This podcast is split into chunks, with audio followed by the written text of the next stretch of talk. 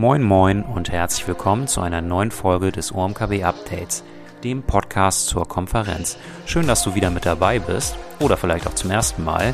Heute haben wir eine Episode live von der virtuellen OMKB mit dabei. Es ist ein Talk zwischen Pink 11 CEO Shah Rossini und Maschinensucher CMO Sven Schmidt. Sven Schmidt dürfte wirklich jedem von euch ein Begriff sein, denn er ist bereits seit den Anfangsepisoden beim OMR Podcast als Stammgast mit dabei und liefert sich regelmäßig spannende Frage-Antwort-Duelle mit Host Philipp Westermeier. Nicht selten sind seine polarisierenden Meinungen oder Thesen bereits viral gegangen.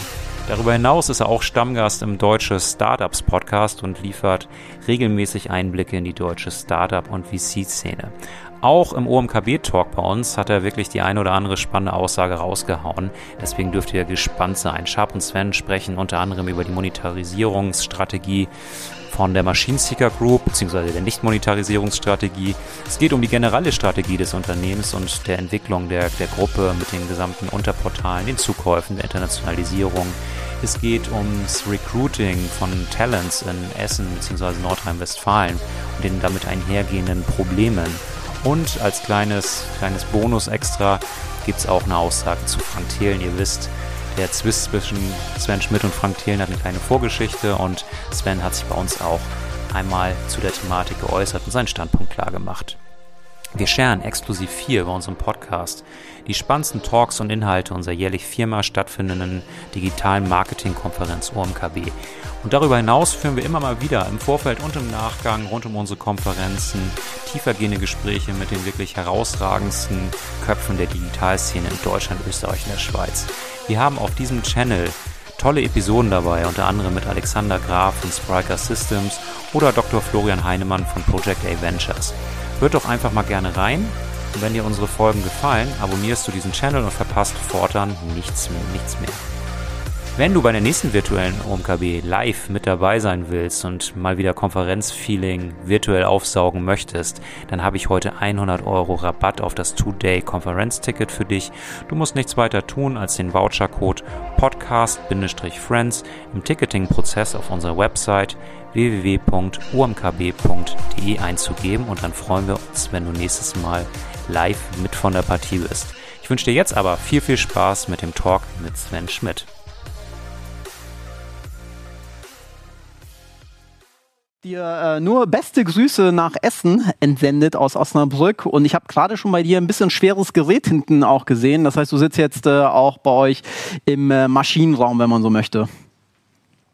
Ja, nee, wir haben ja äh, sozusagen unser Office äh, bebildert aus einer Mischung aus Produkten, die es auf unserer Plattform gibt und natürlich auch ab und zu ein Fußballtrikot. Ähm, das ist ja eingangs gesagt worden. Also daher versuchen wir immer so ein bisschen unsere, unsere Kultur auch ähm, im, im Office ähm, darzulegen.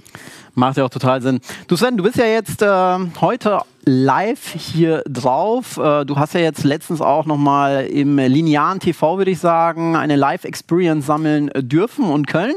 Äh, Finde ich ja ganz interessant. Hast du ja auch entsprechend bei ähm, LinkedIn unter anderem äh, sehr aktiv darauf hingewiesen. Was waren denn so deine Top 3 äh, Auswirkungen jetzt, nachdem du im linearen TV auch live gewesen bist? Also hast du danach irgendwie irgendeine Auswirkung äh, spüren dürfen, ähm, die du so vorher vielleicht nicht abschätzen konntest? Wirst du jetzt aktiv auf der Straße angesprochen oder versuch uns da mal ein bisschen abzuholen? Ungeachtet dessen, dass du dir wahrscheinlich damit einen kleinen eigenen Traum erfüllt hast, was ich dir absolut gönne.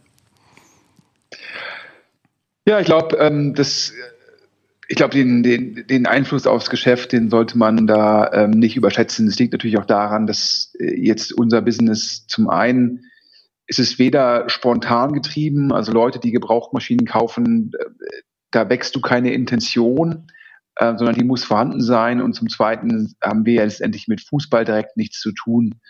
Also daher ist da jetzt kein Einfluss aufs Geschäft zu sehen. Ich bin ja letztendlich auch nicht unter der Maschinensuchermarke aufgetreten, ähm, sondern das war ein Hobby. Und äh, das Einzige, was man sehen konnte, war, dass äh, TV wirkt noch, denn es gab ausreichend Suchanfragen ähm, auf meinen Namen. Das konnten mir die Kollegen von OMR, die Kollegen von Deutsche Startups bestätigen. Und ähm, das war ganz spannend zu sehen. Und natürlich letztendlich ähm, hat es dann meine Mutter gefreut, mich im Fernsehen zu sehen.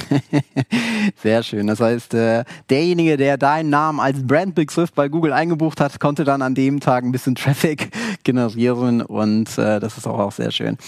Cool. Sven, wir haben uns ja vor knapp zehn Jahren, ich weiß gar nicht, ob du dich äh, noch daran erinnern kannst, auf dem Rückflug von Dublin, wir waren auf einer Google-Veranstaltung gemeinsam, haben uns auf dem Rückflug von Dublin nach Deutschland auf dem Flug etwas länger unterhalten. Das war zu einem Zeitpunkt, als du noch mit pennergame.de äh, am Start warst. Ich kann mich daran erinnern, dass du mit unheimlich hohen Reichweiten dann auch in Dublin ähm, ja, an den Start gegangen bist. Also ich hatte circa 300 Millionen im, im Koffer an Ad-Impressionen und ich glaube, du lagst irgendwie bei einer Milliarde. Ja? Ich, du, du wirst die Zahl besser kennen. Ähm, aber lass uns auch mal so ein bisschen in der Vergangenheit anfangen. Mm, was viele ja tatsächlich nicht wissen, dass, dass du eben diese schier unglaublich hohe Anzahl an Ad-Impressionen damals bei pennergame.de auch äh, versucht hast, so gut es geht, zu monetarisieren. Hast du die Zahl noch im Kopf, über wie viele Ad-Impressionen du damals verfügt hast? Naja, ich glaube, letztendlich, das waren, ähm, wir hatten im Monat irgendwie zwei Milliarden Page Impressions. Das lag halt daran, ähm, wir hatten so eine Million Unique Logins am Tag. Das heißt so 30 Millionen Logins, 40 Millionen Logins insgesamt, weil ja manche Leute haben sich mehrfach am Tag eingeloggt. Ähm, und dann sind natürlich in, in, in so einem Online-Browser-Spiel natürlich relativ viele Impressionen ähm, pro Session, was daran liegt, dass Leute halt dann nicht nur ein, zwei Artikel lesen, sondern wirklich dann aktiv spielen.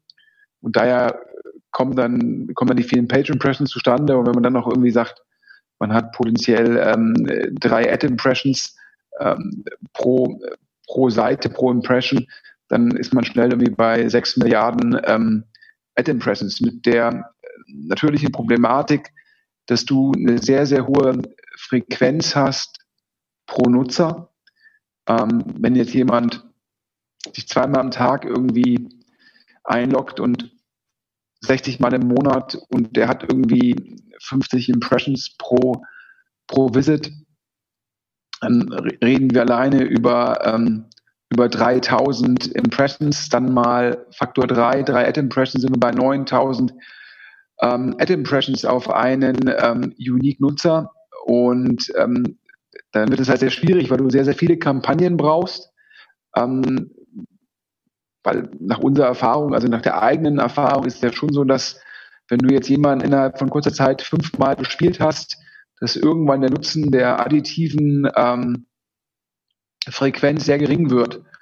Und dass diese hohe Frequenz gekoppelt mit ähm, damals relativ wenig Kampagnen, die jetzt auf unsere Zielgruppe 16 bis 22 gepasst haben, hat die Monetarisierung damals sehr schwer gemacht. Wir reden ja auch, das ist ja gerade gesagt, 2009, 2010, also schon ein bisschen was her, ähm, wo dann auch letztendlich Retargeting, Remarketing alles noch nicht so ausgeprägt war, äh, wie das heute der Fall ist. Also wir haben noch nicht über diese Volumina geredet, Google Display Network und so weiter. Da war der Markt noch nicht so effizient, was letztendlich, wenn ich zurückgucke, uns ex post natürlich geschadet hat. Hätte man da einen äh, sehr effiziente Marktplätze gehabt, hätte man sicherlich aus den aus den Ad Impressions äh, mehr rausholen können. Ne? Ich habe damals viel gelernt, sowohl was zum einen die ähm, Vermarktung angeht, aber auch, muss man natürlich zurückblicken, ich hatte persönlich wenig Kompetenz darin, Online-Spiele zu monetarisieren über das sogenannte Freemium-Modell.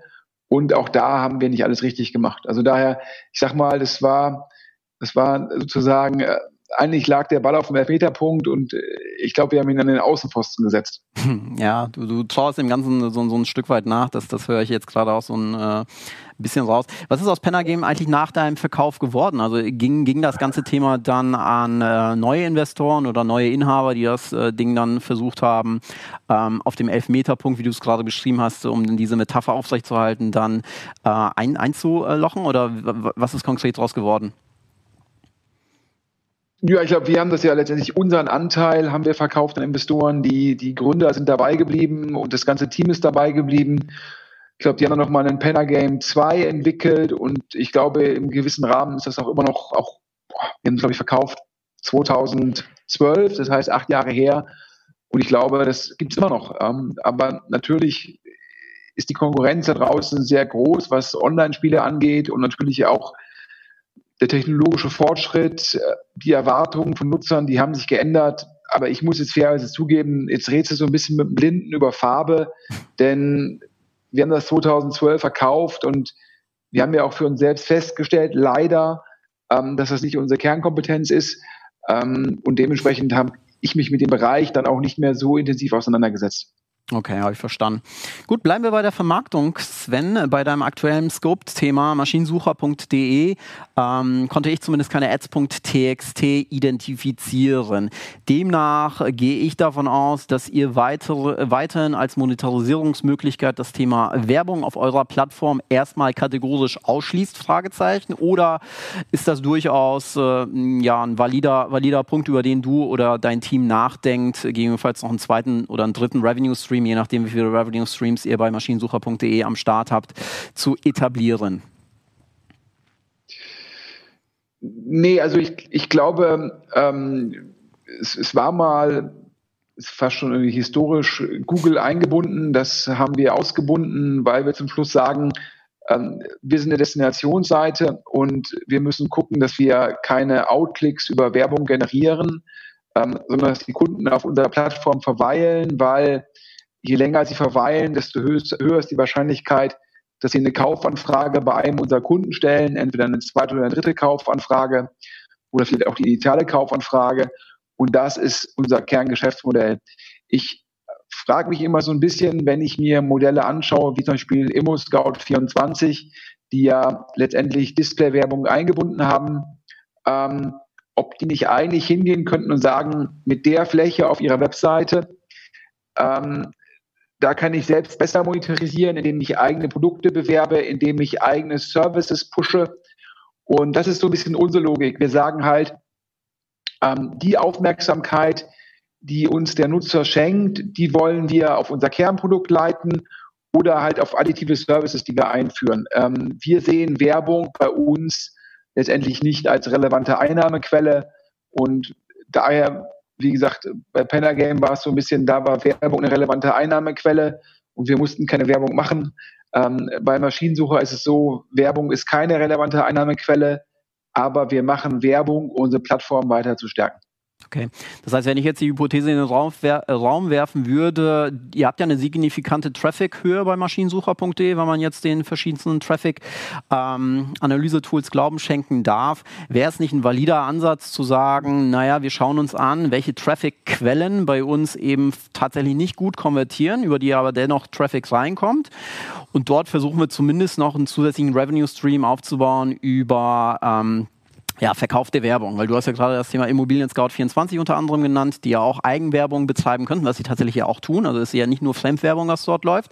Ähm, aber wäre das nicht ein valider Punkt, darüber nachzudenken und eben den Traffic oder die Traffic-Quellen, die nicht so stark ähm, nach hinten heraus bei euch konvertieren, noch zusätzlich mit äh, Werbeeinheiten zu, zu versehen? Oder ähm, liege ich, lieg ich da jetzt mit meiner, mit meiner Annahme völlig falsch?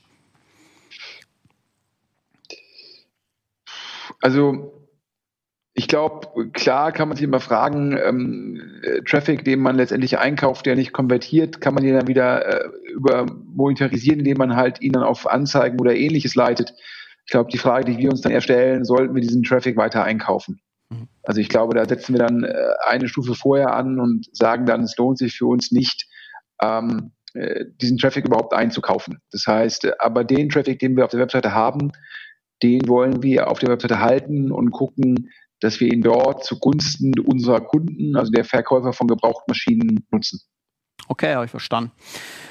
Gucken wir mal auf Truck Scout 24. Da wiederum kann ich eine ads.txt finden. Ähm, das heißt, äh, dort, dort geht ihr dann äh, wiederum den Weg, weil wahrscheinlich dann auch in der Hypothese äh, nochmal eine andere Zielgruppe angesprochen wird. Hier wird dann tatsächlich über Werbung monetarisiert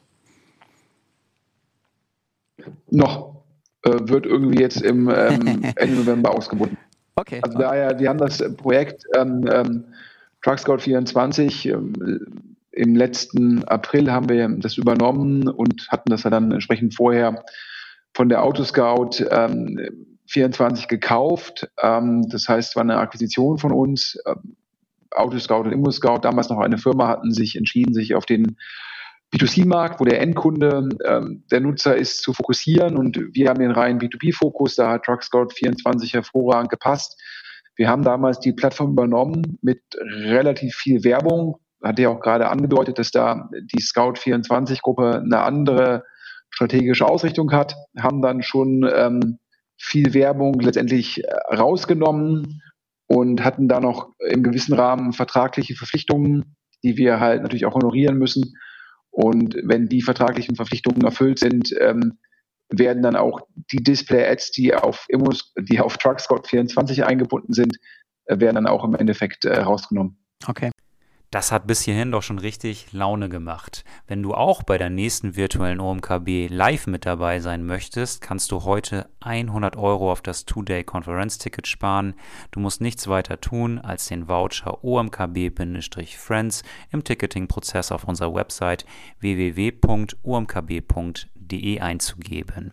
Wir würden uns freuen, wenn du mit dabei bist und ich wünsche dir jetzt noch viel Spaß mit dem weiteren Talk mit Sven Schmidt. Ähm, diese Multimarkenstrategie Truck Scout 24 und auch Maschinensucher, Machine Seeker wird so in der Form aufrechterhalten, weil du gerade gesagt hast, bei Truck Scout äh, werdet ihr jetzt anfangen, äh, die Werbung zu reduzieren. Das, das wird ja nicht nur die einzige Maßnahme sein im, im Rahmen der ähm, Migration, Fragezeichen, oder werden diese Portale von, von euch auch weiterhin strategisch sehr isoliert betrachtet? Na, ich glaube, ähm, sind ja zwei Fragen. Also hast du zwei Portale und ich glaube, darauf ist die Antwort. Zum Schluss musst du eine technische Plattform haben, über die du dein Geschäft abwickelst. Ähm, ich glaube, das ist äh, ein strategischer Imperativ. Ähm, dann ist die andere Frage, wie trittst du gegenüber den Kunden auf? Ähm, und da treten wir aktuell mit drei Marken auf. Ähm, das Maschinensucher für stehende Maschinen, Truck Scout für Maschinen mit Rädern. Und dann haben wir noch einen Anbieter, der regional sehr stark ist, in Benelux, Werchteugen. Ähm, da stellt sich immer die Frage, äh, da gibt es Vor- und Nachteile einer sogenannten Multimarkenstrategie. Ähm, aktuell überwiegen da für uns die Vorteile. Es hat was damit zu tun, dass Marken natürlich eingeführt sind und teilweise sehr bekannt sind. Und natürlich muss man auch sagen, Truck Scout 24 und natürlich die Scout 24 Marke ist natürlich eine Leuchtturmmarke im deutschen Internet. Ähm, die kann man nicht so einfach nachbauen. Und daher werden wir jetzt zumindest auf absehbare Zeit, wir haben auch letztendlich auch da wieder vertragliche Verpflichtungen. Wir haben, wie man sich vorstellen kann, uns gehört es die Marke Truck Scout 24 nicht, sondern es wird über Lizenzverträge abgewickelt. Ähm, Markeninhaber sind dann die beiden Flaggschiffe Immo Scout 24 und Autoscout 24 und ähm, auch da gilt es natürlich für uns, natürlich unseren vertraglichen Verpflichtungen nachzukommen. Okay. Da hast du mir quasi schon eine Frage vorweggenommen. Wir haben uns ja vorher, was die Fragen angeht, gar nicht synchronisiert. Äh, wir haben nämlich Truck Scout 24 mal beim DPMA und Europäischen Markenschutz und Rechtsamt geprüft und tatsächlich liegt die Marke oder dieser Markenasset liegt nicht bei euch, sondern weiterhin bei der Autoscout 24 Gruppe. Und das, das ist so korrekt. Okay. Da bin ich jetzt nicht überrascht. Nö, alles, alles gut. Also das wäre jetzt eine Frage gewesen, aber du hast die Frage ja schon mal quasi äh, vorweggenommen. Und das, das wird dann tatsächlich jetzt einfach über Lizenzrechte gelöst. Okay. Gut. Ja, ja letztendlich ist das ja typisch, ist das ja eine typische Lösung. Ich glaube, ähm, als die Scout-Gruppe sich da, glaube ich, ursprünglich mal von der Telekom gelöst hat, ähm, da gab es ja auch noch ähm, als dann die, als sozusagen, das war ja initial dann in der Hand von Private Equity Eigentümern. Ähm, da gab es ja noch solche Marken wie Friend Scout 24, Finance Scout 24. Und das ist, glaube ich, auch damals alles über Lizenzverträge ähm, entsprechend gelöst worden. Und dann ist ja die Scout 24 Gruppe an die Börse gegangen. Ich glaube, dann waren die halt her über die Marken. Und jetzt ist ja sozusagen die Autoscout 24 ist ja jetzt wiederum verkauft worden an einen Private Equity Player von der Scout 24 Gruppe. Und ich glaube, da gibt es eine Lösung, ähm, dass letztendlich da diese beiden sozusagen Flaggschiffe sich da die Marke teilen, aber alle anderen sind ganz klassische Lizenznehmer. Okay. Gut, bleiben wir so ein bisschen beim, beim Thema ähm, Marken, Lizenzen und sprechen über die ICS, über die Internet äh, Consumer Services. Du hast dort äh, Domains wie, wir haben es auch nochmal geprüft und, und haben einige echt interessante Domains gefunden, Top-Level-Domains. Ähm, generische Top-Level-Domains, landwirt.de, masseur.de, kindergarten.de, restaurant.de, fleischer.de, auftrag.de. Aber man muss ja sagen, schon tolles cooles Portfolio. Die leiten auch alle weiter auf eure äh, ICS-Seite. Also äh, bin, bin ich überrascht gewesen. Ähm, glaubst du persönlich denn noch an die Power von, von so generischen Domains? Oh, ich glaube, dass ähm, als wir Domains gekauft haben und wir haben auch sowas wie restaurant.de, also es sind, ähm, äh, haben schon relevant für Geld ausgegeben. Da war meine persönliche These, dass letztendlich Domains so ein bisschen wie Seegrundstücke sind.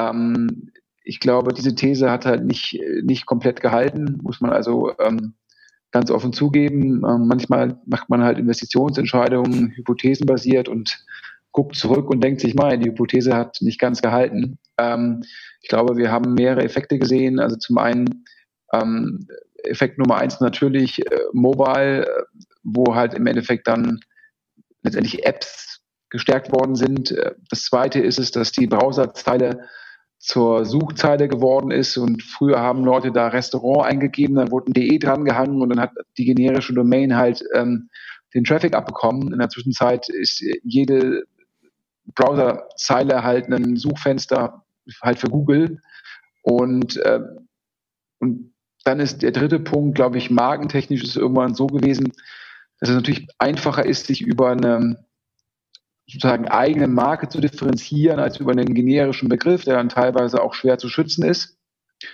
Wenn man die drei Faktoren zusammentut, ähm, ja, also ich glaube, ähm, bin ich jetzt auf generischen Domains ähm, nicht mehr so bullisch. Also sprich, wer uns die abkaufen will und wer uns dann einen fairen Preis bietet, da sind wir gesprächsbereit. Ähm, wir haben auch gar nicht die Ressourcen, halt jetzt die ganzen Domains zu projektieren.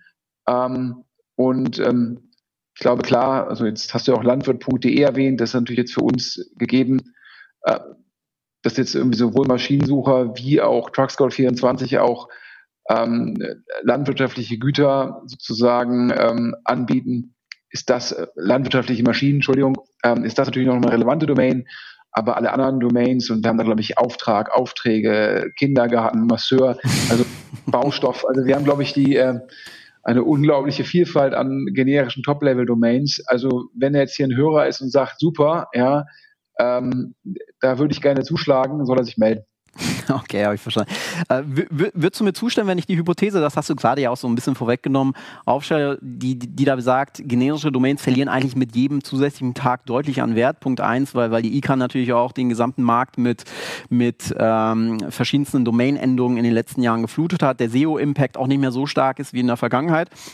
Das heißt, rein theoretisch äh, verliert wahrscheinlich so eine generische Domain durchaus äh, immer weiter an Wert. Und äh, ja, das, das äh, kann dann ja unser Publikum gerne als ähm, ja, Impuls aufnehmen, wenn da jemand irgendwie eine spannende Idee hat, äh, auf kindergarten.de äh, was, was Tolles zur Verfügung zu stellen, dann mag er oder sie dich dann mal aktiv ansprechen.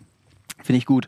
Ähm, Maschinensucher.de ist ja gewissermaßen auch wieder leicht generisch, ähnlich wie Pennergame, verwandt.de.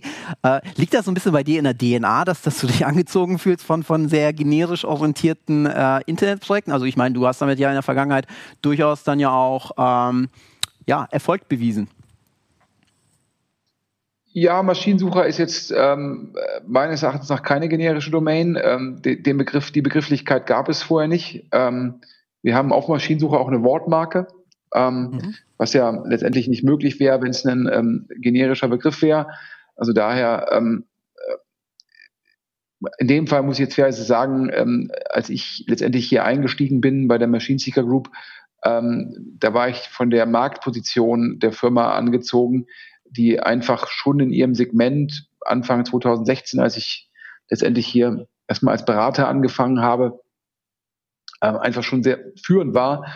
Und dann war halt meine Hypothese, dass im Bereich der Gebrauchtmaschinen die Transition von offline zu online noch folgen wird und dass man hier letztendlich einen führenden Classifieds-Anbieter bauen kann, durch organisches Wachstum, durch Akquisitionen und das haben wir jetzt auch, habe ich jetzt, glaube ich, auch zusammen mit dem Management-Team, ähm, dem Gründer Thorsten Muschler, äh, glaube ich, gut umgesetzt bekommen bisher, aber ist noch ein langer Weg vor uns. Ähm, ich glaube jetzt, die Domain gibt es seit 1999. Ähm, die Marke ist extrem bekannt in, der, in dem Segment. Ähm, die Frage hat sich mir gar nicht so sehr gestellt. Also das, ähm, ob jetzt, ähm, wie gesagt, für mich ist sie nicht generisch und ähm, dann ist immer gut, auf eine etablierte Marke aufsetzen zu können. Absolut. Nee, da hast du recht. Äh, es ist geschützt und da kann man zumindest von ausgehen, dass das DPMA dann darin auch irgendwie einen schütz, schützenswerten Begriff gesehen hat. Ähm, sprechen wir weiter über Machine Seeker, äh, deutschmaschinensucher.de, deinem aktuellen Fokusprojekt. Du bist äh, hier seit einigen Monaten zusätzlicher Geschäftsführer der MSG Auctions äh, GmbH. In welchem Zusammenhang steht, steht die neu gegründete MSG Auctions GmbH, wenn du dazu was sagen darfst, äh, im Rahmen von äh, Machine Seeker oder Maschinensucher? Ja. Ja, das ist eine 100% Tochterfirma. Also dementsprechend, ähm, wir ähm, werden, glaube ich, das haben wir auch gegenüber unseren Kunden schon verkündet, ähm, wir werden demnächst auch Online-Auktionen anbieten ähm, für letztendlich Gebrauchmaschinen. Also sprich, kann man davon sagen, Corona hat halt diese Transition von Offline zu Online nochmal stark beschleunigt. Es hat auch die Bereitschaft erhöht von Käufern von Gebrauchtmaschinen, die Transaktionen komplett online zu tätigen. Und der Marktentwicklung müssen wir Rechnung tragen und werden dementsprechend zum einen, sage ich mal, ein Marktplatzprodukt anbieten, also Festpreisverkauf, das kann man sagen, Amazon-artig, und zum anderen auch Online-Auktionen anbieten. Das kann man jetzt als eBay-artig bezeichnen. Und das ist halt für uns einfach die Möglichkeit, dem veränderten Kundenverhalten Rechnung zu tragen. Und da haben wir eine Tochterfirma für gegründet. Ähm, da wir zum Schluss halt auch ähm, die Lösungen, die wir jetzt entwickeln, dann auch irgendwann, wenn sie ausgereift sind, auch Dritten anbieten wollen. Und wir haben ja mit TruckScout ja auch eine Firma, die uns jetzt nicht zu 100 Prozent gehört, ähm, sondern wo das Management weiter beteiligt ist. Und dann können wir natürlich auch über eine Drittfirma, die Lösungsanbieter ist, ähm, unsere Lösung halt im Markt positionieren. Es gibt da draußen sicherlich 10, 20 kleinere Anbieter, ähm, die nicht die notwendige Größe haben, um solche Lösungen in-house zu entwickeln. Für die es aber genauso wie es für uns strategisch sinnvoll ist, ähm, das anzubieten, ist es das auch für die. Und dann können wir über die MSG Auctions halt da zum Lösungsanbieter werden. Aber das ist letztendlich ein vorbereitender Schritt. Ähm, kurzfristig müssen wir erstmal beweisen, dass die Lösung bei uns auf der Webseite funktioniert. Hm.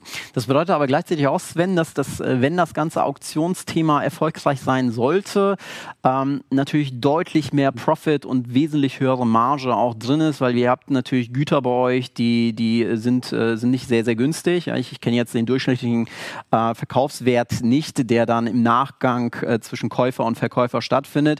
Aber das ist schon, schon euer Ansatz. Also ich habe ja damals auch immer die Hypothese aufgestellt, wenn mobile.de ja den Code knackt, letztendlich an jeder Transaktion Millionen ja prozentual äh, beteiligt zu werden, dann äh, explodiert es natürlich, was, was, was ähm, den Profit angeht oder die Profitabilität angeht. Äh, das ist dann tatsächlich schon euer, euer Ansatz, auch ein Auktionsmodell jetzt ganz aktiv mit in euer Ökosystem zu überführen. Ja, ich glaube, Auktionsmodell, ähm, also man sieht ja, dass Amazon wesentlich erfolgreicher ist als eBay. Es liegt halt daran, dass ähm, bei den Gütern, wo eine hohe Transparenz über den Preis herrscht, eine Auktion nur zusätzliche Friktion in den Kaufprozess bringt. Ja, wenn du jetzt irgendwie einen Samsung-Fernseher kaufen willst, da weißt du über Idealo, der beste Preis ist 599 Euro. Ähm, und dann ist eine Versteigerung mit einem Mindestpreis von 500 Euro, aber die dauert sieben Tage und du musst dich da irgendwie involvieren und so weiter. Das macht für so ein liquides Produkt wie einen Samsung-Fernseher eigentlich keinen Sinn. Und das ist ja letztendlich auch dadurch, das treibt halt Amazon, die halt normal Festpreisverkauf machen über den Marktplatz. Wo, wo wenn, wenn da eine Auktion stattfindet, ist es eher die Auktion unter den Händlern untereinander. Wer bietet die Mischung aus bester Bewertung und besten Preis an? Mhm. Ähm, Im Bereich der Gebrauchtmaschinen ist es so, dass ähm, manche Maschinen, da gibt es eine sehr, sehr hohe Unsicherheit über den Marktpreis, weil oftmals diese Angebote sehr einzigartig sind. Entweder äh, weil es von der Maschine eh nur eine geringe Stückzahl gibt oder weil es eine Maschine ist, die halt irgendwie elf, zwölf Jahre alt ist und dafür ist der Markt sehr eng. Ähm, und dann sind da Auktionen halt ähm, der, das richtige Vorgehen, um den, um den fairen Marktpreis zu ermitteln. Und um an deine Analogie anzuschließen zu Mobile, ja, genauso wie Mobile haben wir die Verkäufer und wir haben die Käufer und ähm, glauben, wie gesagt, jetzt, dass Corona das Ganze beschleunigt. Ähm, auch in unserem Segment gibt es natürlich viele, viele Offline-Auktionen. Also und da setzen wir halt jetzt an und gucken, ähm, dass wir das halt online abbilden. Und wenn das gelingt, ja, es muss einem auch gelingen. Also auch mobile tritt ja mit einem Produkt gegen wer kauft dein Auto an. Trotzdem äh, sieht man immer wieder, wenn's, wenn dein Kerngeschäft Classifieds ist wie bei uns und mobile, ist es jetzt organisatorisch nicht so einfach zu sagen, ich werde jetzt Auktionshaus, Marktplatz oder ähnliches. ist auch eine Frage, wie bekomme ich das dann unternehmerisch in der Kultur verankert, ja, weil um jetzt mal das Beispiel Mobile zu nehmen, klarer Marktführer im Bereich ähm, PKWs, Classified. Aber wenn Sie jetzt sagen, wir treten jetzt mit einem Produkt gegen wer kauft dein Auto an, dann sind Sie halt nicht Marktführer, sondern sind Sie Herausforderer. Und es ist natürlich kulturell was ganz was anderes, Herausforderer zu sein als Marktführer. Und Mobile versucht das umzusetzen, ja, und wir stehen ja jetzt im Endeffekt vor der gleichen Herausforderung. Und da muss man mal abwarten, ähm, wie gut es das gelingt. Also ich sage immer, ähm, wenn uns jetzt Leute im Kerngeschäft angreifen, sage ich immer, wir haben die Erfahrung, wir haben die Netzwerk, äh, Netzwerkeffekte, wir haben die Marke. Aber umgekehrt muss man natürlich auch sagen, wenn wir jetzt ein Produkt anbieten, ja, wo es natürlich auch, es gibt ja E-Commerce-Seiten, die letztendlich wie ein Marktplatz agieren, indem sie für verschiedene Großhändler einen Frontend darstellen. Es gibt natürlich auch Aktionshäuser. Und da sind wir jetzt wieder Herausforderer. Und ähm, da müssen wir einfach mal gucken, wie gut uns das gelingt. Mhm. Okay. Aber du sagst, die Ressourcenallokation geht jetzt erstmal aktuell zugunsten eures Kerngeschäftes und mit Blick nach vorne bereitet ihr euch aber entsprechend auch auf das ähm, Auktionsgeschehen vor und äh, ja, das, das werden wir natürlich weiter beobachten. Ähm, Sven, jetzt, jetzt, wenn man so, so ein bisschen die Presse liest, ihr macht ja auch gute Pressearbeit äh, über maschinensucher.de, ähm, ist ab und an auch mal die Rede von, von dem größten B2B-Maschinenhändler weltweit. Äh, da hatte ich mal jetzt eine Frage. Wer, wer, ist denn jetzt eigentlich größer? Weil in der Vergangenheit wurde mal als Vorbild deines Co-Geschäftsführers ähm, die, die Richie Bros, äh, Bros genannt, äh, RB Auction. Ähm, mhm. Wer ist denn jetzt eigentlich bigger so in dem äh, Spiel? Sind, sind das die RB Auction äh, Guys oder seid ihr das?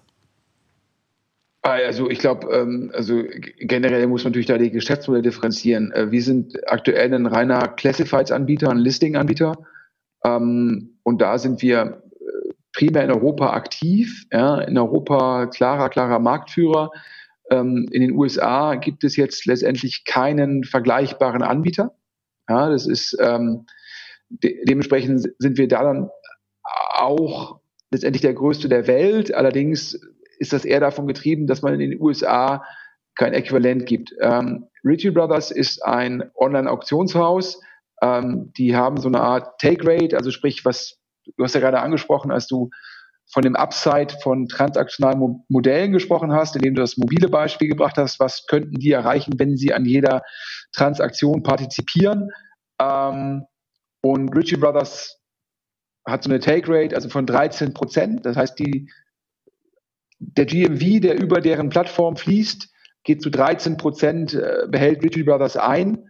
Ähm, und das ist ja im Classified-Bereich viel, viel geringer. Das heißt, Ritchie Brothers, auch nochmal jetzt durch Corona, äh, profitiert, indem sie vieles digital abwickeln. Vorher Ritchie Brothers sehr, sehr stark offline unterwegs, indem sie da in den ganzen USA letztendlich Offline-Auktionen durchführen und denen teilweise dann auch wirklich das, die physische Lokation gehört. Also daher aber, ähm, ja, also GMV, Innenumsatz im Online-Auktionsmarkt da gibt es in den USA Ritchie Brothers, da gibt es ähm, hier in Europa einen Roll-up von einem Family Office und einem PE getrieben. Ähm, das ist so ein niederländisches sozusagen Auktionshaus online. Das, unser direkter Konkurrent im Rahmen dieses Konsortiums ist die Firma Trostweig. Ähm, dann gibt es auch nochmal in Düsseldorf eine Firma mit dem Namen Surplex, die Auktionen machen. Also daher im, im Auktionsmarkt gibt es da relevant große Firmen. Ähm, wie gesagt, die Aussage von uns hat sich immer auf Classifieds Gebrauchtmaschinen bezogen. Okay. Gut. Jetzt, jetzt äh, switchen wir mal so ein bisschen äh, den Themenkomplex. Ähm, du warst ja lange Zeit, was Social Media angeht, zumindest in meiner subjektiven Wahrnehmung, ziemlich stark im U-Boot-Modus. Ich glaube, U-Boot-Modus trifft es vielleicht auch ganz gut. Ähm, das hat sich ja jetzt seit einer gewissen Weile verändert. Du bist Marketingbotschafter für, für Maschinensucher, äh, nutzt die Plattform, vor allem LinkedIn, um äh, ja, an, an äh, potenzielle neue Kandidaten im Rahmen des Recruitings ranzukommen. Äh, du nutzt die Plattform aber auch so, so ein Stück weit, um das gesamte Thema Fußball-Sponsoring äh, aktiv auch zu positionieren was auch gut funktioniert. Also das Ganze kommt ja dann ja auch in, in äh, verschiedenen Pressequellen an und ploppt überall auf. Ähm, Du bist ja bekanntlich ein sehr, sehr Zahlen, Daten, Fakten orientierter Typ. Also sehr, sehr rational, so, so wie wir dich jetzt auch in den letzten Jahren wahrgenommen haben, egal ob beim UMR, etc. Ähm, dafür schätzen und lieben dich dann ja auch die Zuhörer. Bist du denn happy mit deiner Reichweite, wenn du so ein bisschen Zahlen, Daten, Fakten mal äh, dem, dem Kosten-Nutzen-Verhältnis gegenüberstellst? Ja, du allokierst ja auch sehr viel Zeit. Ich gehe davon aus, dass du deine Accounts jetzt nicht abgegeben hast, sondern die tatsächlich selber noch pflegst. Äh, gehe ich zumindest von aus, weil man das von der Tonalität her, finde ich, ähm, sehr gut auch auf dich äh, ja, reflektieren kann. Bist happy mit deiner Reichweite, mit deinem Netzwerk und haben sich darüber Opportunities für dich ergeben, die du vorher so nicht auf der Agenda gehabt hast? Und äh, wenn du die Frage beantwortet hast, würde ich mich freuen, wenn du sagst, rückwirkend betrachtet, bist du zu spät in dieses Social Game eingestiegen? Oh, viele, viele Fragen. Ich äh, fange mal von vorne an. Ja, ich bin jetzt ja weder auf Twitter noch auf Instagram noch auf Sing, ähm, war halt irgendwie bis, glaube ich, Juni, Juli nicht auf LinkedIn. Ähm, ich habe mich da komplett rausgehalten. Das ist sicherlich äh, auch eine Frage des Alters. Ich bin irgendwie 46, äh, ist auch immer eine Frage, inwieweit lenkt ein Social Media ab. Ähm, aber letztendlich musste ich auch akzeptieren, dass äh, wir leben in einem neuen Zeitalter. Ja, ähm, das fällt einem dann manchmal sozusagen ähm, schwer, äh, sich dazu adaptieren, aber wir leben in der Aufmerksamkeitsökonomie. Und dann habe ich mich halt entschlossen, ähm, eine Plattform zu bedienen. Ähm, habe mich dann für LinkedIn entschieden, äh, sicherlich auch dadurch getrieben, dass es, ähm, dass ich mir gedacht habe, ähm, das ist dann für mich sozusagen vielleicht mit die, ähm, die am besten passende Plattform habe dann gesagt, auf die fokussiere ich mich dann. Ähm, es ist immer die Frage, ex post, äh, hat sich das gelohnt, lohnt sich das? Ich glaube, ähm, in der Anfangsphase ist es, glaube ich, immer ein Investment, äh, insbesondere von Zeit ähm, in die Zukunft. Also ich glaube, bis man dann eine Reichweite aufgebaut hat und bis man damit die Reichweite halt letztendlich produktiv bekommt, das dauert halt. Also ich glaube, es, äh, da, du hast ja gerade gesagt oder vermutet, ich bediene meinen LinkedIn-Account selbst. Also sprich, das ist schon dann ähm, eine zeitliche Investition gegeben, Opportunitätskosten. Ähm, zum Thema Reichweite, ähm, ich bin, also es ist doch relativ nicht so einfach, ähm, da Follower aufzubauen. Also sprich, da hätte ich mir gedacht, dass das schneller geht. Ähm, ich glaube, ich bin jetzt irgendwie bei guten 6000 und ich glaube, ich hätte immer mal jemandem gesagt, mein Ziel wäre es irgendwie am Jahresende bei 30 zu sein. Ähm, das ist, glaube ich, sehr, sehr, sehr, sehr unwahrscheinlich. Ähm, was aber ganz gut klappt, sind die Posts, denn äh, da habe ich meistens eine höhere Reichweite als meine Follower. Also sprich, ähm, die Posts als solche funktionieren sehr gut. Ähm, und ich spiele natürlich bei LinkedIn genauso wie mit dem DS Insider Podcast eine relativ enge Zielgruppe. Ähm, also die jetzt ein bisschen in, in unserer, ich sage das mal, in unserer Tech-Blase ist. Ähm, was natürlich schon ganz gut ist, um Themen zu kommunizieren. Ich glaube jetzt für ähm, Recruiting und wir suchen da ja gute Leute am Standort Essen. Ja, ich glaube, äh, Sync 11 äh, hat ja auch jetzt Standorte, die jetzt nicht so gewöhnlich sind. Also nicht jetzt Berlin und München. Das heißt, ihr steht ja wahrscheinlich teilweise vor den gleichen Herausforderungen wie ich. Wie findet man halt in, in Nicht-Clustern Leute mit relevanter Erfahrung? Ja, und wenn man, das war so ein bisschen die Idee dahinter, diese Leute über LinkedIn zu identifizieren. Ähm, ich glaube, da gab es jetzt schon ein paar spannende Bewerbungen. Ähm, und sicherlich hilft es halt auch generell, äh, wenn man sich Employer Branding macht, da LinkedIn zu bespielen. Und daher würde ich jetzt sagen, glaube ich, ist das aktuell schon ein positiver ROI? Würde ich wahrscheinlich sagen, nein. Aber glaube ich, dass die Basis, dass man das immer zurückbezahlt bekommt, ich glaube, dafür besteht schon die Möglichkeit. Und um deine anschließende Frage einzugehen, ja, ich glaube schon, das hätte man äh, durchaus früher machen können. Ne? Ich habe ja letztendlich bis Ende 2015 gar nichts gemacht. Ich habe den OMR-Podcast angefangen. Dann habe ich irgendwann additiv den äh, DS Insider Podcast gemacht, glaube ich, seit Q2 2018. Und jetzt halt LinkedIn. Ähm, ich glaube, wo es wahrscheinlich zurückkommt und auch jetzt schon zurückkommt, sind halt ähm, ja, die Möglichkeiten, was jetzt irgendwie äh, PR-Themen angeht, sind natürlich auch Möglichkeiten, ähm, auf Konferenzen zu sprechen, weil die wahrgenommene Relevanz eine andere ist. Und da muss man gucken, wie zahlt das halt dann in die Marke Maschinensucher ein. Ähm, ja, ähm, mhm. Ich glaube, wenn du mich im Jahr noch mal fragst, kann ich das vielleicht noch ein bisschen konkreter fassen. Okay, dann, dann hast du wahrscheinlich einfach auch ein bisschen mehr Datenvalidität. Wie stark ist denn aktuell euer Pain im, im Bereich Recruiting? Ähm, ich, ich glaube, in Essen äh, werdet ihr genauso wie wir hier in Osnabrück einen großen Pain-Faktor haben im Bereich Informatiker, nehme ich an. Ist es, deckungsgleich? Ja, es gibt ja letztendlich ähm, die Ruhr-Uni Bochum, die ist jetzt in Informatik schon sehr solide. Die Universität Duisburg-Essen ist jetzt nicht so stark in dem Segment. Ähm, nun gibt es natürlich auch schon in Bochum viele Firmen, die mit der Uni sehr eng verknüpft sind und dann natürlich versucht, sozusagen die Informatiker schon vor dem Abschluss abzugreifen. Ähm, klar, ich glaube, wir würden uns freuen, wenn jetzt hier am Standort Essen ähm, es noch mehr Informatikabsolventen geben würde. Zum Schluss habe ich auch letzte Woche im OMR-Podcast gesagt, ja, ich glaube, Software will eat the world. Da sind wir uns, glaube ich, alle, die in der Tech-Branche sind einig, dass die Relevanz von Software noch weiter zunehmen wird. Und zum Schluss äh, braucht es halt schon Informatiker, ja, um, um gute Software zu entwickeln. Und daher, ja, ich glaube, wir suchen seit ein, zwei Jahren einen Top-iOS-Entwickler. Wir suchen dauerhaft Full-Stack-Entwickler. Und äh, ab und zu gelingt es uns halt, äh, gute Leute von der Ruhr-Uni Bochum zu bekommen und die dann sozusagen, die bei uns dann direkt anfangen. Aber ich würde mir natürlich wünschen, das ist, glaube ich, ob du jetzt in Osnabrück bist, ob du in Essen bist, das sind ja alles keine Städte, wo du großen Zuzug hast. Ja, also die Leute, derjenige, der dann vielleicht irgendwie an der TU Karlsruhe oder an der TU München Absolvent ist, ja, der mag dann nach London umziehen, der mag nach Berlin umziehen oder nach Zürich. Dass der nach Osnabrück oder Essen umzieht, ja, das muss dann schon eine Frau sein, die ihn treibt. ja, ja, nee, äh, gebe ich, geb ich dir absolut recht und äh, ist, ist mit Sicherheit äh, ähnlich angespannt in Osnabrück wie ähm, bei euch in Essen. Aber vielleicht äh, findet sich ja heute in der Crowd, wir haben ja relativ viele äh, Teilnehmer, die gerade im Livestream am Start sind, äh, den einen oder anderen potenziellen Bewerber, der sich dann hoffentlich auch direkt bei dir melden darf. Du bist ja bei LinkedIn ja, ab, auch verfügbar. Ab, ab, absolut.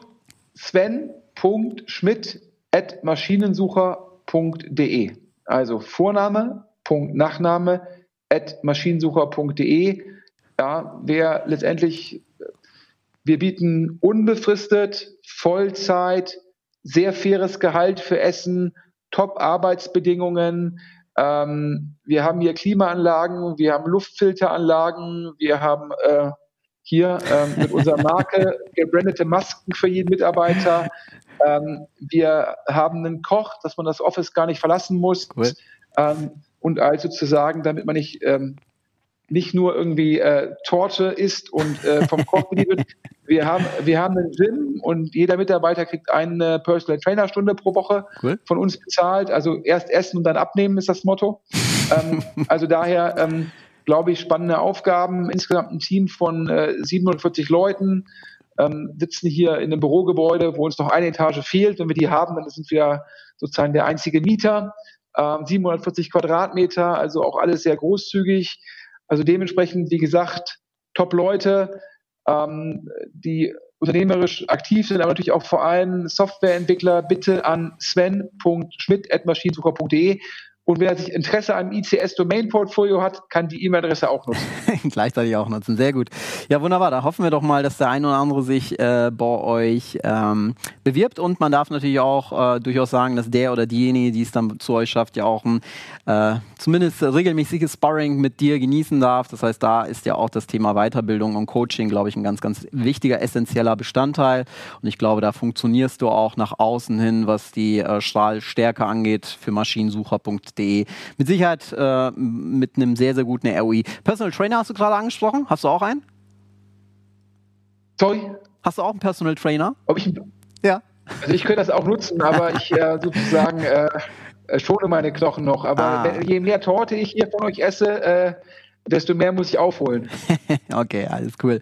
Muss ich um, schon ähm. sagen, also ich glaube ja, also äh, das ist, ähm, das ist, nehme ich mir mal jedes Jahr vor, ja, dass ich äh, le letztendlich äh, irgendwann äh, halb so gut aussehe wie Philipp Westermeier, ja, der ja irgendwie, äh, glaube ich, sein, äh, sein Körperfett in Gramm misst, ja. ja. Ähm, aber ähm, man kann nicht überall vorne sein. Das, das, das ist so. Ein Tod muss man sterben. Äh, Sven, wir haben später Alex äh, von, von Spriker im Interview. Der hat ja bekanntlich äh, Frank Thelen für seine Excite-Konferenz als Speaker gewinnen können im letzten Kassenzone-Interview ähm, hat er ja etwas genervt gewirkt, würde ich sagen, als, als, als dein Name gefallen ist. Ähm, bezieht aber Position und verweist auf die subjektive falsche Allokation deiner Energie und etwaiger fehlender Investments. Ähm, also ich will jetzt gar nicht hier nochmal ähm, äh, ja, Öl ins Feuer gießen, aber bist, bist du beim Thema Frank Thelen eigentlich eher ideologisch getrieben oder verfolgst du durch die Polarisierung gegenüber Frank, der ja auch sehr stark in den Medien äh, steht, ähm, ja, auch ein gewisses Marketingziel.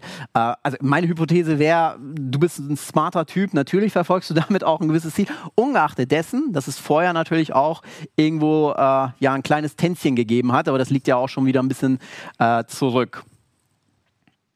Also ich habe mein Problem mit Frank Thelen ist es sind zwei Dinge. Das eine ist, der Mann ist nicht transparent. Ähm, der äußert sich zur GAFA-Regulierung, die meines Erachtens für die Zukunft von Europa extrem wichtig ist ohne dabei bekannt zu geben, dass er unter anderem von Amazon bezahlt wird. Ähm, das ist meines Erachtens äh, mangelnde Transparenz. Ähm, der hatte, wir hatten einen gemeinsamen Auftritt in der großen Elbphilharmonie, ist auch schon ein bisschen was her. Ich glaube, boah, zwei Jahre ist es her. Und da hat er mir im Vorfeld gesagt, wenn ich seine Sponsoren nennen soll, dann bitte Amazon. Ähm, danach hat er es irgendwie letztendlich ähm, nie wieder transparent gemacht. Ähm, der ist auf der K5-Konferenz ähm, aufgetreten, äh, meines Wissens auch von Amazon bezahlt damals ähm, und hat das nie transparent gemacht. Und du kannst nicht dich zu politischen Themen äußern, ohne bekannt zu geben, äh, von wem du eigentlich bezahlt wirst. Ähm, das ist das eine Thema, äh, was mich stört. Und das andere Thema ist es, dass er ähm, mit den gescheiterten Portfoliofirmen ähm, immer Crowdfunding macht und äh, letztendlich Portfoliofirmen, die er nicht mehr finanzieren will, die seine Mitinvestoren nicht finanzieren wollen, die kein VC äh, finanzieren will, die schickt er halt mit seiner Marke sozusagen ähm, an den sogenannten, der Anglizismus ist Retail-Investor, der deutsche Ausdruck wäre Kleinanleger. Ähm, und der folgt dann halt sozusagen der bekannten, aus dem Fernsehen bekannten Persönlichkeit. Und ähm, das finde ich persönlich schade, und das führt meines Erachtens auch zum Gegenteil, ähm, dass wir in Deutschland da Offenheit gewinnen, wenn halt solche Sachen, die da dann in den Kleinanlegern vorgeführt werden, durch Adversselektion leiden. Und das sind die beiden Themen, ähm, an denen ich im Endeffekt Anschluss habe. Ähm, der Umgang mit Kleinanlegern, das finde ich einfach total problematisch, wenn dann irgendeine Putzfrau den im Fernsehen sieht und dann auf dessen Empfehlung hin letztendlich irgendwas kauft, äh, was nie was werden kann. und das sind so die beiden Punkte. Ähm, ansonsten ähm, letztendlich ist der Frank Thelen eine erfolgreiche Medienpersönlichkeit. Ähm, wie tief dann immer die Aussagen sind, ähm, das mögen dann andere beurteilen. Aber das sind die beiden Punkte, die mich stören. Ja, und das sollte ja auch noch mal dann im Rahmen von Neufund sollten ja wieder Kleinanleger letztendlich, ich würde äh, sagen, ähm, äh, ja, zumindestens irgendwie ähm, mit falschen Versprechungen meines Erachtens angelockt werden. Und da hat dann die BaFin ja auch gehandelt, ja.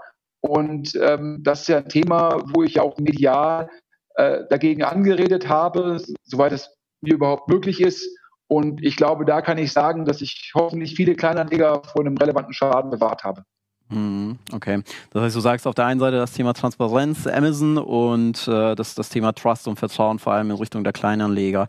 Habt ihr einen Dialog zusammen? Habt ihr noch einen Dialog miteinander oder äh, sprecht ihr tatsächlich gar nicht mehr? Also du meinst jetzt, ob ich jetzt mit dem Frank Thelen mich austausche? Nee, ich glaube. Äh, Vielleicht habt ihr ja irgendwie per, per, per Handy, schickt ihr euch eine, vereinzelt Nachrichten hin und her, also äh, Funkstille? Nee, also äh, ich glaube, äh, ich schreibe ihm nicht, er schreibt mir nicht. Also das äh, ist jetzt, äh, das ist jetzt, es ist, also, ist, also im Endeffekt, äh, also es ist jetzt nicht so, dass äh, da jetzt irgendwas äh, sozusagen inszeniert ist, ja. Also sprich, ich habe da jetzt mit Frank Thelen ähm, gibt es da keine Kommunikation, ja, und auch keinen Kontakt. Und ich glaube, ähm, er sucht keinen Kontakt äh, mit mir, ich suche keinen Kontakt mit ihm. Das sind ja auch Punkte, wo wir einfach sehr unterschiedliche Perspektiven haben. Und äh, ich, äh, meine Skepsis mit Crowdfunding hat ja auch jetzt nichts mit, ähm, mit Verkehr zu tun. Das sind Aussagen, die ja auch meines Erachtens auf andere Projekte sich beziehen. Und ähm, ich glaube, wenn jetzt der Frank Thelen sich, also per se sich von Amazon bezahlen lassen, das ist sein gutes Recht, ja. Ähm, ist auch sein gutes Recht, für Auftritte viel Geld zu nehmen. Das ist total legitim. So monetarisiert er seine eigene Marke. Ich habe immer nur ein Problem, wenn er sich dann politisch äußert und das dabei nicht transparent macht. Also ich glaube, man sollte Interessenskonflikte offenlegen, damit dann eingeschätzt werden kann, ähm, aus welcher Perspektive argumentiert wird. Mhm. Habe ich verstanden, ist ein valider Punkt. Äh, Butter bei der Fische, wie man so schön sagt. Du ähm, als Hamburger kennst das mit Sicherheit. Wenn wir euch beide zu einem Interview bekommen würden, wärst du dabei? Du meinst zu einem gemeinsamen Interview mit Frank Thelen? so ist ja, ich glaube, ich bin da nicht der, ich bin da, glaube ich, nicht der Engpass. okay, okay. Gehen wir so weiter. Alright, ähm, wir haben jetzt noch zehn Minuten. Wir haben auch, glaube ich, die eine oder andere Frage aus dem Publikum, deswegen sputen wir uns mal hier. Ähm, Gerne. Ein, eine Frage haben wir tatsächlich noch. Also bei der Zielgruppenanalyse von Maschinensucher.de ist uns aufgefallen, dass ihr eine relativ hohe Schnittmenge in der Zielgruppe habt mit äh, FSK 18. Äh, Plattformen wie rotlicht.de und, und noch einige weitere Domains, äh, dessen Namen schon äh, etwas Fremdscham bei mir auslösen. Ähm, ist ja per se kein verwerfliches Thema. Ähm, aber sehen wir bald auch äh, Ads von euch auf Traffic Junkie und äh, Co. Oder seid ihr da, was, was äh, Advertising angeht, äh, relativ straight? Wir haben auch gesehen, dass, dass ihr ähm, sehr überschaubar viel, viel Advertising betreibt. Das folgt ja auch so ein Stück weit deinem Wunsch, dich weniger abhängig zu machen von äh, Google, Amazon, Facebook, etc.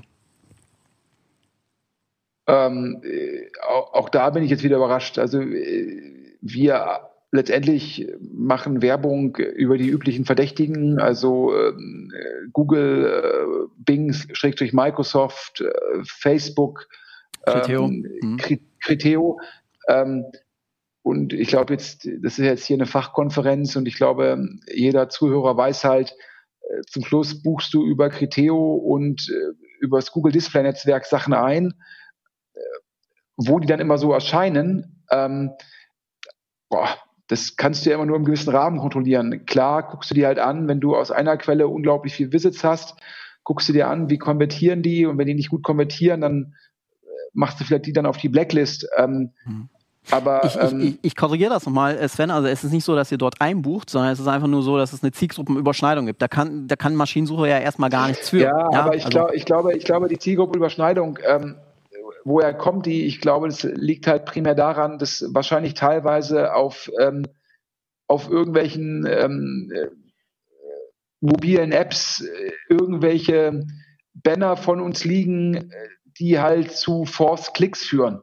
Verstehe. Ja, das, mhm. das ist immer so meine These. Ähm, Und dass dann auf den gleichen Apps teilweise auch dann diese äh, Anbieter letztendlich beworben werden und äh, das dann aus Versehen halt, es passiert ja selbst, wenn ich irgendwie auf meinem Handy surfe ab und zu, dass halt, ich will eigentlich auf zurückdrücken, aber dann drücke ich aus Versehen irgendwie auf, ähm, auf den Banner, der da liegt und dann komme ich irgendwie kurzzeitig dahin. Ne? Das ist natürlich, das ist natürlich Traffic, den du nicht haben willst. Also ähm, wir versuchen alles, um Forced Click Traffic ähm, nicht ähm, nicht zu haben, weil der der bounced halt, der konvertiert nicht. Äh, das ist auch unabhängig vom Klickpreis. Äh, das macht überhaupt gar keinen Sinn. Aber wenn du halt über die Netzwerke einkaufst, äh, das dann immer alles 100% nachzuhalten, ähm, Mai, du guckst dir halt immer nur an, wenn da mal eine Traffic-Quelle zu relevant wird, dann schaltest du die aus. Aber ich glaube, das ist das, was das treibt. Ansonsten ähm, ist es ja schon einfach so, dass wir jetzt ähm, im Kern ähm, eine Zielgruppe haben, die jetzt bei uns schon lange dabei ist und die halt Gebrauchtmaschinen kauft. Und ich würde ja sagen, klar, der Gebrauchtmaschinenkäufer, der ist natürlich primär männlich, das bringt die Industrie so witzig, ähm, wahrscheinlich auch so ein bisschen älter als der Internetdurchschnitt. Ähm, auch das ist dadurch getrieben, dass wir jetzt so am Ende der ersten Generation sind äh, in dem Bereich ähm, und die Wachablösung gerade stattfindet, ähm, wo dann Händler sozusagen an die zweite Generation übergeben. Ähm, aber ansonsten äh, sind wir sehr, sehr segmentfokussiert. Ich glaube, den additiven Traffic, den man einkauft über halt Google Display Network, Criteo, das, ja, das ist immer eine Milchkalkulation.